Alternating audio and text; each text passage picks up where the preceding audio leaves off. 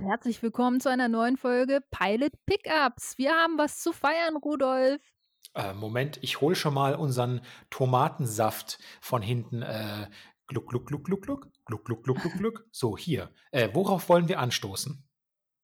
Wir haben 100 Zuhörer geknackt. Die Marke ist geknackt. Perfekt. Und wir müssen jetzt auch mal zugeben, äh, wir haben hier keine billigen äh, Playlist-Tricks benutzt und dauernd die F5-Taste malträtiert. Das ist alles organische, hart erarbeitete, hart eingesprochene und hart erhörte Datenwahrheit. Die 100 ist gefallen. Ja, äh, wirklich ganz, ganz toll. Ihr habt es auf Twitter vielleicht schon mitbekommen.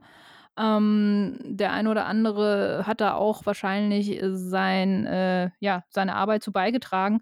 Ähm, wir, wir, freuen uns wirklich sehr über den Support und äh, hoffen natürlich, dass äh, die nächsten 100 auch äh, bald geknackt werden. Vielleicht schon morgen in einer Stadt eurer Wahl. Ja, vielleicht schon morgen. Das, das, das, wird uns sehr freuen, auf jeden Fall. Nee, aber es ist wirklich, ist, also äh, wir freuen uns wirklich, es ist echt ganz toll und äh, wir versuchen da ja auch äh, immer wieder äh, uns zu verbessern und auch, äh, wir haben es ja schon in den letzten äh, Aufnahmen gesagt, so mit der, mit der Tonqualität und so. Wir sind ja immer noch so ein bisschen am Ausprobieren. die Technik ähm, hier ist, ist verbesserungswürdig in unserem kleinen, aber, aber beschaulichen Flugzeug, aber trotzdem, ähm, wir, wir hoffen, wir guiden euch da durch die Serienlandschaft immer noch ganz gut und ja, wie Stimmt. gesagt, also vielen Dank nochmal. Bis zum ersten Meet and Greet äh, kriegen wir das hin. Ja, auf jeden Fall. Oder bis wir die hundertste Folge haben. Mal gucken. Stimmt. Ja, okay. ja, wir hoffen natürlich vorher, aber. Okay, ich frage mal, ähm, ähm, keine Maske zu tragen ist ja aktuell, finde ich, eine große Sünde. Ja, äh, absolut, der Meinung bin ich auch. Die Überleitung, ja, das, äh, ja. Äh, ne? Aber ähm, es, äh, genau, es geht heute um Sünder. The Sinner ist heute unsere Serie, die wir besprechen wollen. Und äh, die Frage stellt sich ja wirklich, wer ist der Sünder? In dieser Serie ist das immer nicht so ganz klar, ne? Hm, das stimmt. Ähm, in dieser Serie ist nicht ganz klar. Ja, richtig. Also alle Figuren wirken zu fast zu jedem Zeitpunkt derart äh, ambivalent, dass man auf jeden Fall die Sünde jeder Figur zu jeder Zeit zutraut. Ja, das stimmt. Ja, es ist, es ist wirklich eine sehr interessante Serie, die jetzt mittlerweile ähm, gerade die dritte Staffel beendet hat auf Netflix. Eine vierte Staffel ist jetzt schon in Planung. Die erste Staffel wurde im Januar 2017 veröffentlicht und äh, da waren Jessica Biel und Bill Pullman in den Hauptrollen. Bill Pullman als Detective Harry Ambrose, als so leicht äh, verschrobener und wenn wir uns jetzt mal, wir hatten ja jetzt schon äh, unter anderem mit Broadchurch Krimiserien hier im Programm, wenn man sich so die Detectives, die in den Hauptrollen sind, anguckt und auch so von anderen Serien, finde ich es immer sehr spannend, weil irgendwie, glaube ich, sind die Drehbuchautoren immer auf dem Trip, dass die sagen, die, De die, die äh, ähm, Ermittler oder die, die, Detectives, die brauchen immer irgendeinen Spleen, irgendwas, was diese Charaktere interessant macht, sonst, sonst wollen da die äh, Zuschauer nicht äh, zuschauen. So. Finde ich jetzt immer ein bisschen schwierig, weil irgendwann ist das auch so ein bisschen aufgebraucht, das Thema, finde ich so. Warum muss man immer dem Detective, entweder hat er Probleme in der Familie oder er ist Trinker oder keine Ahnung, also äh, drogenabhängig, was weiß ich, ne? Der braucht immer irgendeinen Laster, ne? Mhm. Ich habe das Gefühl, das ist oft ein beliebter Kniff, um auch so ein bisschen dem Zuseher oder Zuseherin nahezulegen, dadurch, dass der Detective oder der, die ermittelnde Person, mal Frau, mal Mann, ähm, selbst massive Probleme irgendwie, oder nicht, es müssen ja nicht mal massive sein, aber einfach Probleme mit sich selbst und seinem Umfeld hat, dass man vielleicht da glaubt, der ist grundsätzlich auch des, gerade deswegen ein guter Ermittler, weil er das Gefühl dafür hat, wenn äh, etwas nicht gut läuft. Ja, der kann sich vielleicht besser in so ein bisschen schiefe Charakterlagen einfühlen und entwickelt ein größeres Verständnis für extremere Situationen schneller als eben der, der biedere Familienfatti oder wie auch immer der Gegenentwurf dazu aussehen würde. Es kann gut sein. Ähm, bei Broadchurch war es ja, war es ja zum Glück ein bisschen zurückgenommen. Da hatte man nur den kauzigen Ermittler und da war es tatsächlich so. Da hatte man mit der mit der zweiten Ermittlerin des Duos äh, ja tatsächlich eine Familienfrau, äh, eine eine Mutter, die ähm, eigentlich so aus, aus Seriensicht relativ langweilig war aber äh, doch sehr gut ähm, funktioniert hat als Charakter und Mhm. als Ermittlerin so, ne? Aber warum warum wir wollen jetzt nicht so weit abschweifen, aber warum ich das Thema, ähm, aufgeworfen habe, ist, ähm, dass, ähm, The Sinner in, äh, seinem Aufbau immer einen Hauptcharakter hat, der eine, in Anführungsstrichen, Sünde begangen hat, nämlich, äh, dass der der der Täter ist sozusagen. Und da muss man immer ja auch, äh, hinterfragen, ist er wirklich Täter oder ist er vielleicht sogar Opfer? Das lässt die Serie sehr schön immer offen.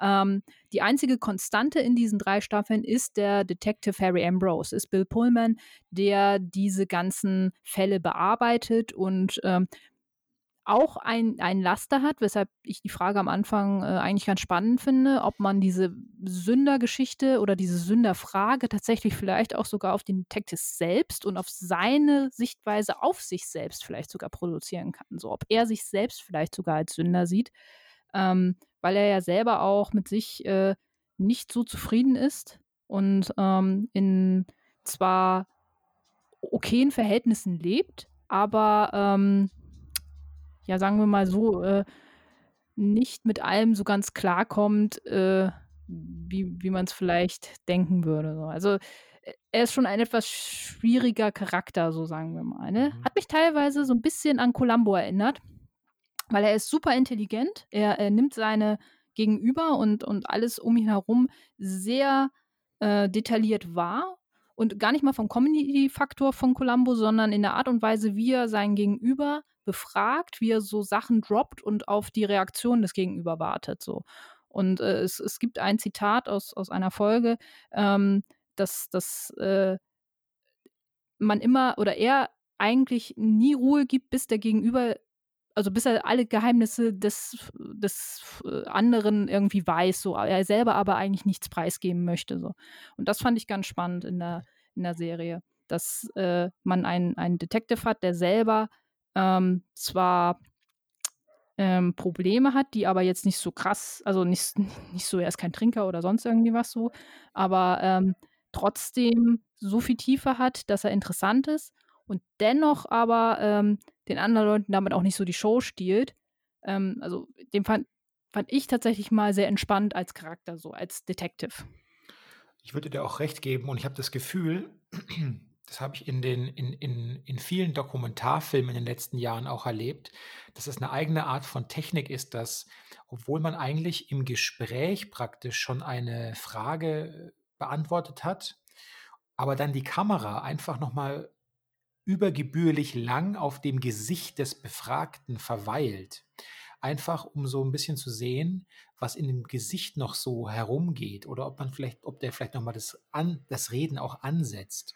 Und ich habe auch das Gefühl, dass, ähm, hier die Figur Bill Pullmans in seiner in seiner Gesprächstaktik, in seiner Gesprächsführung immer sich so 'n bisschen länger als eigentlich nötig Zeit lässt, wenn er mit Leuten spricht, um vielleicht noch das ein oder andere Detail aus ihr oder ihm herauszukitzeln. Das finde ich, ähm, sehr äh, sehr beeindruckend gespielt. Der hat so 'ne der hat dieses Quäntchen Geduld, das Mehr an Geduld, das man braucht, um sein Gegenüber aus der Reserve so 'n bisschen zu locken, ja? Warum schaut er mich jetzt immer noch an? Ich habe doch beantwortet, was was er wollte und dann so also, auch so 'ne Art von Rechtfertigungsloop reinzugehen. Ich habe ihm doch alles gesagt. Äh, was möchte der jetzt noch? Warum schaut er mich immer noch an, ja? Ich habe das Gefühl, das ist ähm, das greift die die Bildsprache immer, wenn Bill Pullman so ermittelt, auch grade am Anfang, wenn noch nicht alles so klar ist, wenn er sich so sein sein Bild, äh, zeichnet und seine Meinung auch so 'n bisschen, äh, prägt von den von den Dingen, in denen er herumstochert, dass es wirklich, ähm, in seinem dass das wirklich toll umgesetzt ist, ja.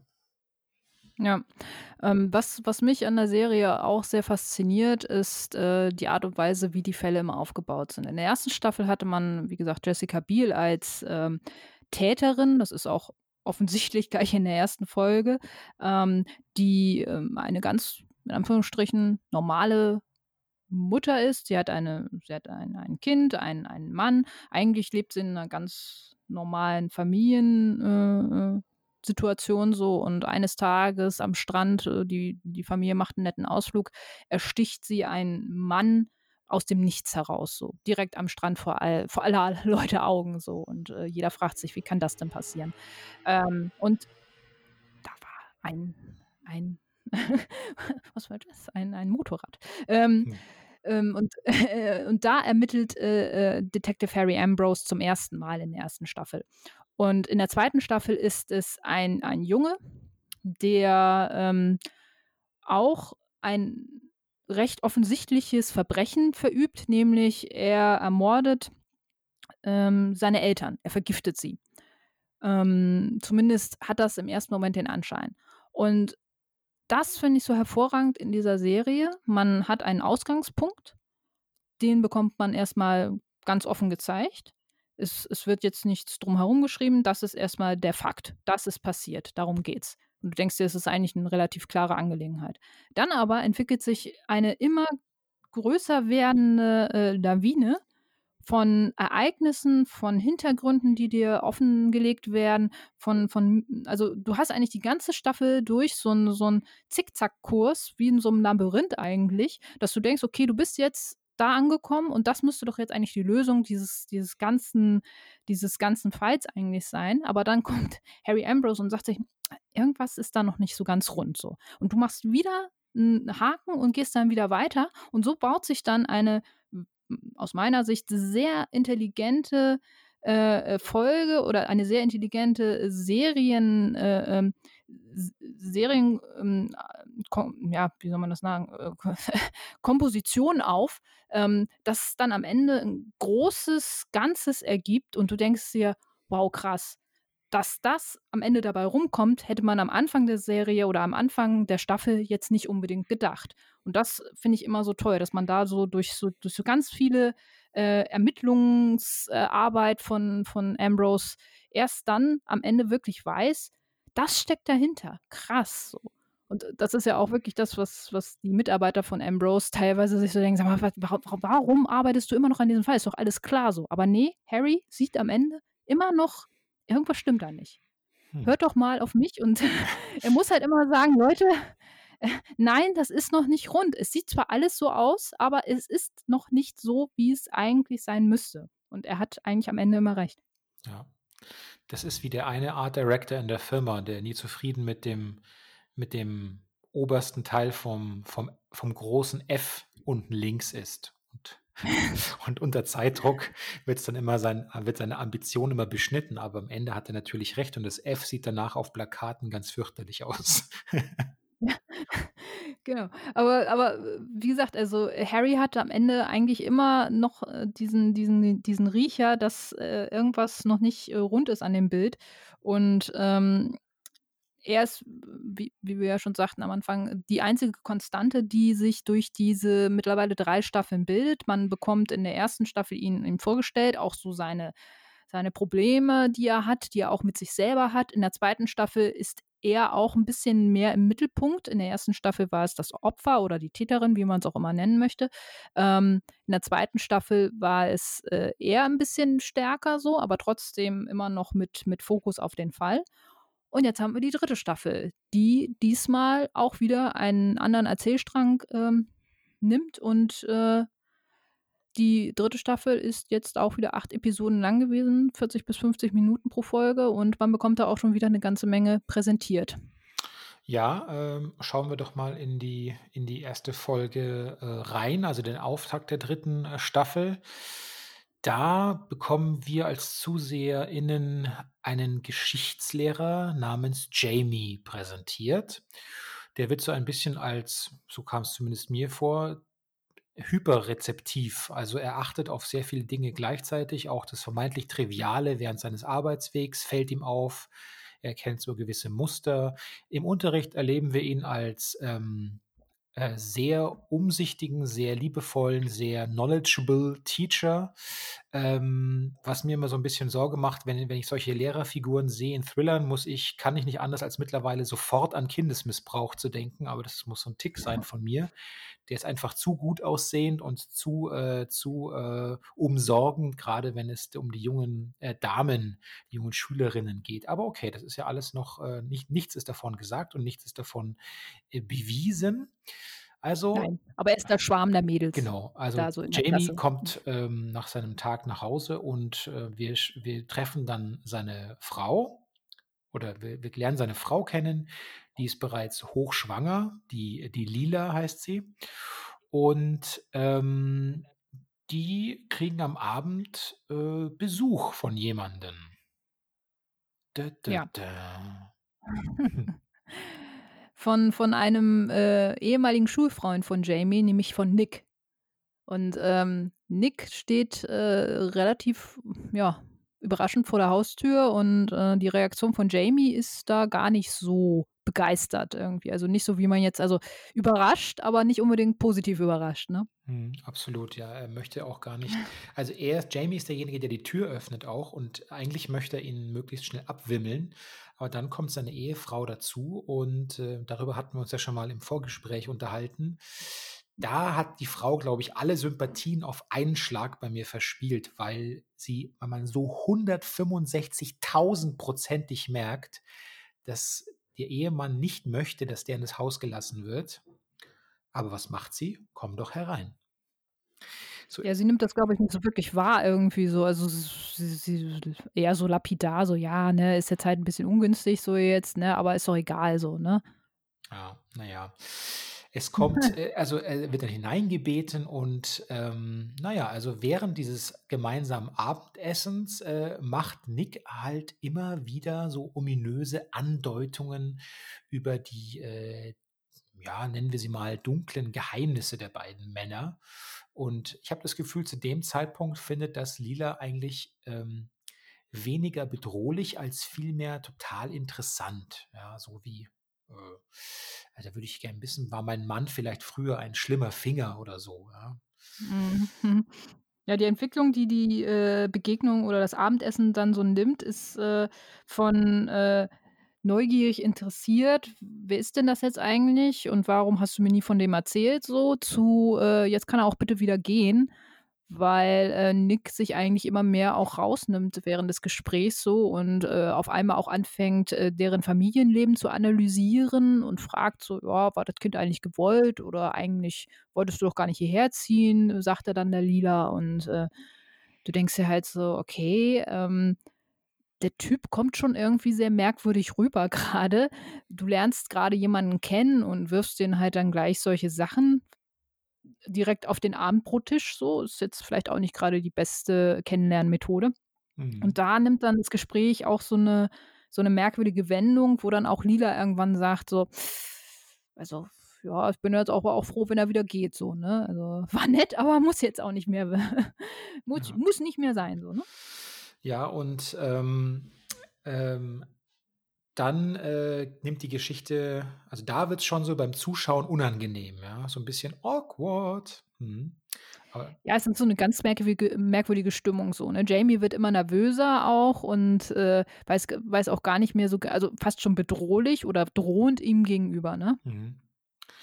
Mhm. Und ähm, ja, aber alles verändert sich äh, einen Tag später schon, denn denn hier wird eben unser Detective Harry, über den wir jetzt schon gesprochen haben, der wird zu einem Verkehrsunfall gerufen und er stellt vor Ort fest, dass der, der liebe Nick, über den wir gerade beim, beim Abendessen noch sprachen, der hängt da tot aus der Windschutzscheibe raus und ähm, ist offensichtlich zwar unter Alkoholeinfluss zu schnell gefahren, aber der Beifahrer nämlich der Jamie, der Familien, zukünftige Familienvater Jamie, der saß auch in dem Auto und er wiederum hat den Unfall überlebt.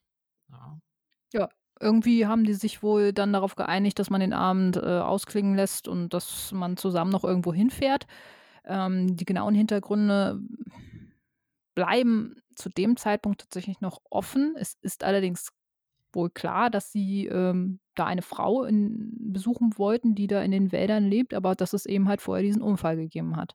Und ähm, Jamie ist aber ja nicht so mitteilungsbereit, beziehungsweise fühlt er, also fühlt er, glaube ich, auch selber, dass äh, wenn er jetzt mehr erzählt, dass das die Leute eher beunruhigen könnte, als wirklich was aufklären würde, so jetzt. Ne? Aber, aber da kommt ja jetzt genau dann Harry Ambrose ins Spiel, der sagt sich, also irgendwas stimmt hier gerade nicht so. Die Version, die Jamie erzählt, ist irgendwie merkwürdig und äh, die ganze Situation ist auch merkwürdig so. Und da kommt wieder äh, das, das Näschen von Harry Ambrose ins Spiel. Das stimmt, ja, denn ähm, er stellt fest, dass irgendwas stimmt, also äh, irgendwas stimmt mit dem Anruf nicht, der getätigt wurde, um den Sanitäter äh, zu, äh, zu Hilfe zu holen. Äh, es stellt sich dann heraus, dass der Notruf erst eine Stunde nach dem Unglück abgesetzt wurde. Und die Schlussfolgerung daraus, die Harry zieht, ist äh, natürlich klar, wenn die Sanitäter früher eingetroffen, dann hätte das der äh, das Unfallopfer Nick hätte das vermutlich dann überlebt. Und jetzt könnte man dann mutmaßen, okay, geht es hier vielleicht plötzlich um einen Fall von unterlassenen Hilfeleistung oder kann man da sogar noch mehr draus äh, konstruieren? Fragezeichen, Fragezeichen.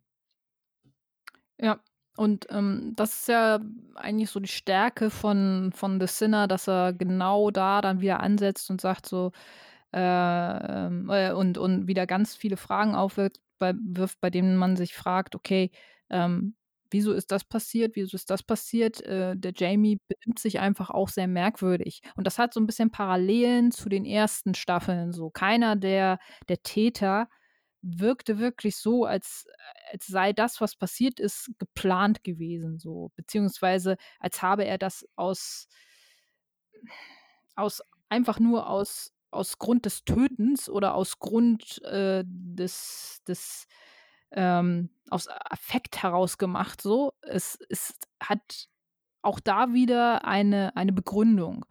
Und äh, Jamie, wie gesagt, benimmt sich ja auch sehr merkwürdig. Er schaut sich andauernd auf die Hände und, und äh, tut, also wirkt teilweise auch sehr abwesend und da merkt man einfach auch schon, okay, da ist, da ist irgendwas im Busch. Irgendwas stimmt da nicht. Irgendwas hat auch mit, mit Nick zu tun. Der hat auch so eine ganz komische, das wirkt ja, wird ja auch schon bei dem Essen so ein bisschen, so ein bisschen klar.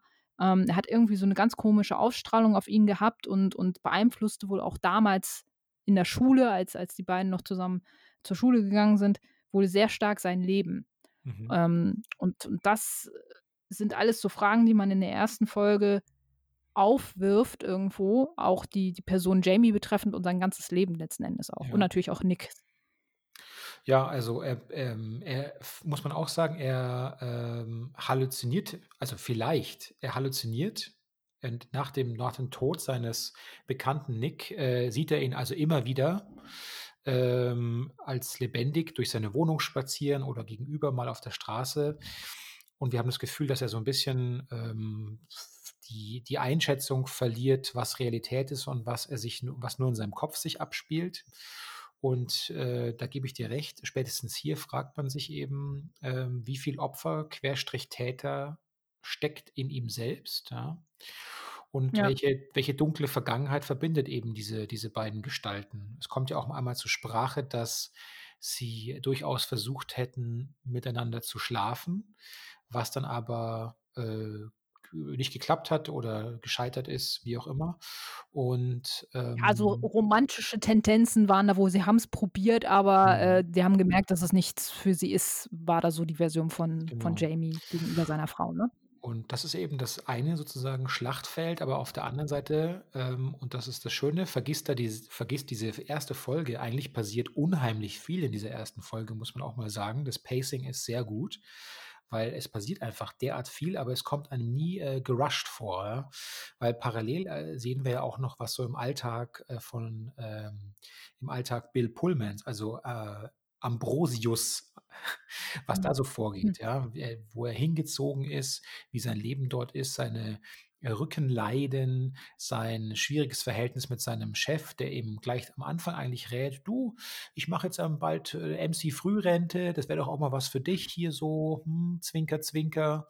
Aber das weiß natürlich Harry von sich. Er fühlt sich noch nicht äh, bereit für die, für die Pension. Er möchte noch äh, weiter ermitteln und lehnt auch immer wieder die Hilfe, zunächst die Hilfsangebote von Kollegen ein bisschen, ja, vielleicht nicht genervt, aber schon so erneut ab. Ja, ähm, ja, also das finde ich halt auch recht schön, dass man wieder ein bisschen mehr von, von Harry ähm, gezeigt bekommt, von, von dem Charakter letzten Endes auch so. Wie gesagt, in der ersten Staffel war er ja mehr Ermittler und man hat zwar so ein bisschen ähm, gezeigt bekommen, warum es in seiner Ehe nicht so funktioniert und dergleichen und warum er ähm, sich vielleicht auch selber so ein bisschen als unwürdig in einigen Situationen sieht. In der zweiten Staffel ähm, bekommt man ihn als Menschen noch ein bisschen näher gesetzt. Ähm, und, und da auch da wieder wird seine Familiensituation ein bisschen weiter erzählt.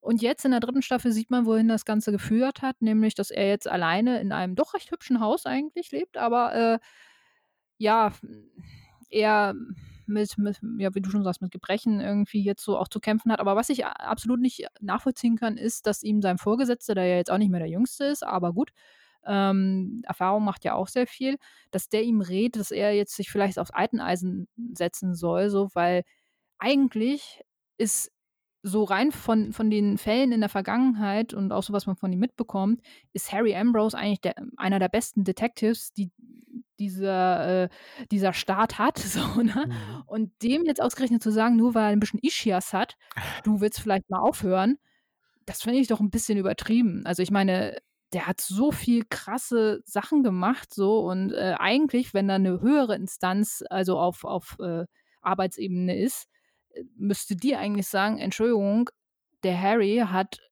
Fälle gelöst, die ihr schon längst abgehakt hattet, so und gezeigt, wie das wirklich ist. Eigentlich müsste der auf deinem Stuhl sitzen, so nach mhm. dem Motto. Ne? Ja, das ist dieses und typische. Das habe ich nicht so ganz ja, Aber das ist dieses typische, glaube ich, dieses, ähm, äh, ich weiß nicht, hast du zufällig den, jetzt bekenne ich Farbe, hast du zufällig den, den, äh, den neuen Top Gun-Trailer gesehen? Nein. Weil da wird ja auch thematisiert, Tom Cruise ist ja nach tausend, tausend und einem Jahr gefühlt jetzt eben zurück und ist immer noch dieser, dieser, was weiß ich, Captain oder ganz weit Aufgänger. unten. Genau. Und da ist ja ganz klar, was passiert. Ja, diese Charaktere sind irgendwie wirklich brillant, aber sie haben Schwierigkeiten mit, mit Hierarchien wahrscheinlich oder sie haben halt ungewöhnliche, unkonventionelle Methoden, die sie anwenden und machen sich überall dort eben keine Freunde, was sich dann für die in den meisten Berufen auch wahrscheinlich negativ auf die Karrierewege auswirkt. Und entsprechend würde ich mal sagen, liegt auch hier dieser klassische Fall von brillant, aber ähm, vielleicht eben nicht sonderlich auf der interessiert daran, auch Karriere zu machen, letzten Endes, also Spekulation, These und daher diese Konstellation. Ja, aber selbst dann sage ich ja nicht, äh, hau mal ab hier, so, du bist ja, also, äh, äh, ne, also die sind zwar miteinander befreundet, die haben offensichtlich ein okayes Verhältnis zueinander so jetzt, aber äh, ja, wir haben ja schon in den vergangenen Staffeln gesehen, hier und da äh, macht Ambrose die eine oder andere Aktion, die jetzt vielleicht nicht unbedingt im Regelbuch steht, aber ähm, er ist jetzt kein kein Schimanski oder so jetzt, äh, für die einen oder anderen, die ihn nicht kennen, äh, ne, der, der äh, sich prügelt und äh, die Leute beschimpft oder so. Er, er, macht, er ist eigentlich ein relativ zurückgenommener Typ, der vielleicht mal die eine oder andere äh, Formalität oder das eine oder andere Formular jetzt nicht gleich ausfüllt, sondern erst den Schritt macht und danach das Formular ausfüllt. Aber ähm, trotzdem hat er ja so viel ähm, Intelligenz einfach, dass du sagst, das aus, aus dem Revier zu nehmen, wäre grob fahrlässig irgendwo und dann mit so einer Begründung. Also kann ich jetzt nicht so ganz nachvollziehen, die, diese Entscheidung so. Und man sieht es ja auch wieder in, in, dieser, in dieser Konstellation. Also, wie gesagt, ähm, er ist zwar privat ein bisschen bisschen angeschlagen und so und äh, bei ihm zwickt das ein oder andere so auch, ne? Und er sagt, sagt ja auch dann selbst, äh, er nimmt keine Tabletten, weil die ihn schläfrig machen und er möchte wach sein einfach so, von daher nimmt er den Schmerz halt hin. Finde ich ist auch keine schlechte Einstellung so jetzt im ersten Moment, ne? Äh, als jemand, der regelmäßig Schmerztabletten nimmt, ist es natürlich äh, hoch anzurechnen, aber ich weiß nicht, davon halte ich nicht so viel. Ja, also ist eine Einstellung äh, so, ne, wenn er sagt, er kommt damit klar. Nun wissen wir ja auch ein bisschen, äh, dass er jetzt mit, mit Schmerzen jetzt nicht so das Problem hat, so jetzt, aber das hat ja auch, ein, das wird ja in der Staffel, also ich habe die Staffel jetzt ja auch schon zu Ende geguckt mittlerweile, ähm, das wird in der Staffel auch noch weiter aufgedröselt, so ein bisschen sein, ja, sein, sein Hang so ein bisschen zum Leiden, so. Und das finde ich halt auch ganz, ganz interessant an der Staffel, dass man von, von dem Privatmenschen Harry Ambrose jetzt auch noch mal so ein bisschen was äh, gezeigt bekommt. So. Aber noch mal zurück zum Fall vielleicht. Ähm, denn ähm, als, als, als dieser Unfall passiert, sieht man ja auch, dass, dass äh, ähm, na, wie heißt er? Dass Jamie ähm, diesen Unfall verursacht hat, letzten Endes ja auch. Weil er eben halt nicht wollte, dass ähm, das passiert, was vielleicht passieren sollte. So, man weiß nicht, was passieren sollte. Man weiß nur, die beiden wollten zu einer Frau, nämlich zu Sonja, Sonja, Sonja äh, Brazel, die da irgendwo ein, ein Haus hat. Und ähm, was die da wollten, weiß aber keiner. Man weiß nur, dass Jamie einen Unfall verursacht hat. Und ähm, Nick sollte diesen Unfall nicht überleben, weil irgendein Geheimnis auf den Beinen lastet. Das stimmt. Also die Rolle dieser, die Rolle der Frau ist auch sehr, ja, also man kann sich zumindest in Folge 1 noch keinen Reim darauf machen. Ähm, nee, absolut nicht. Beide wollen auch nicht, also die Frau und der ähm, überlebende äh, Jamie wollen auch nicht, dass sie in Verbindung gebracht werden. So scheint es, also wirkt es auf mich ähm, mhm. als zum Beispiel am Tatort, als das sozusagen vom Unfall aufgewertet, in Anführungszeichen, wird zu einem Tatort, ja, ähm, und eben vor Ort in diesem Waldstück, auf diesem Zugangsweg oder Zufahrtsweg ermittelt wird und äh, viel Polizei im Einsatz ist. Da sucht offensichtlich Jamie, möchte nochmal die, diese Frau aufsuchen, um mit ihr vielleicht etwas zu besprechen oder zu klären. Und als er feststellt, dass dort vor Ort Polizei schon ist, dann dreht er ganz schnell um und verschwindet wieder von, dem, von diesem Tatort, wird aber von der äh, Frau gesehen und offensichtlich ist es ihr auch ganz recht, dass er in dieser Situation mit der Polizei vor Ort äh, nicht auf sie zukommt. Ähm, ja, absolut. Also ich finde es nach wie vor ähm, von der ersten Folge her äh, typisch für, für The Sinner, dass, dass sie viele Fragen wieder aufwerfen. Es, es gibt ganz klare Positionen, was die Charaktere betrifft. Also klare Positionen in dem, was passiert ist, so, was die Charaktere betrifft. So, Jamie, das ist, ist, ist derjenige, der den Unfall überlebt hat, der ihn verursacht hat. Warum ist das passiert? Dann hast du diese anderen Charaktere, die, ähm, bei denen du nicht ganz, äh, Nick, der, bei dem du überhaupt nicht weißt, was Phase ist. Dann hast du Sonja Brazel, die als mögliches äh, Opfer. Man weiß es nicht, äh, warum die da hinfahren wollten, so, aber es wirkt halt nicht so, als würden die einfach nur mal gerne Hallo gesagt haben, weil die kannten sich offenbar auch gar nicht. Äh, zumindest so scheint es. Ähm, aber auch das ist wiederum eine Frage, die die erste Folge aufwirbt, äh, auf, auf, aufwirbelt. Und ähm, das finde ich halt wieder sehr spannend an der ersten Folge. Sie wirft viele Fragen auf und ähm, hat auch eigentlich von den Charakteren her wieder genau das, was ich an der Serie so schätze, nämlich, dass äh, man nicht weiß, warum sie das tun, aber man möchte gerne wissen, was jetzt dahinter steckt. Eigentlich aus diesem Wissen heraus, und da gebe ich der Serie einfach Credit, aus dem Wissen heraus, dass die ersten beiden Staffeln so toll waren in der Erzählung und, und in, in der, im Guiding, so sage ich jetzt mal, dass ich jetzt eigentlich auch äh, nach der ersten Folge sagen konnte, okay, ich will die mir noch weiter angucken, weil ich wissen will, was passiert. Ja gut, da kommen wir zu einem unterschiedlichen Fazit, denn ähm, im Gesamtpaket war das, ähm, war das für mich noch nicht genug, um dranbleiben zu wollen. Also Bill Pullman ist für mich der entscheidende Faktor. Der könnte mich oder der, der würde mich am ehesten noch überzeugen, dran zu bleiben, weil ich einfach sein Gesicht so großartig finde und weil mhm. sich so viel also ich meine, in diesem Gesicht ist ein Bart, ja. Da sagen Leute immer, man kann sie schlecht lesen, wenn die Hälfte vom Gesicht schon Bart hat, aber das stimmt nicht. Bill Pullman ist der Gegenbeweis der Lebendige. In diesem Gesicht passiert so viel gleichzeitig und so viel Stimmung und so viel Schwankung und so viel Cleverness stecken da drin. Es macht mir einfach großen Spaß, dem zuzusehen.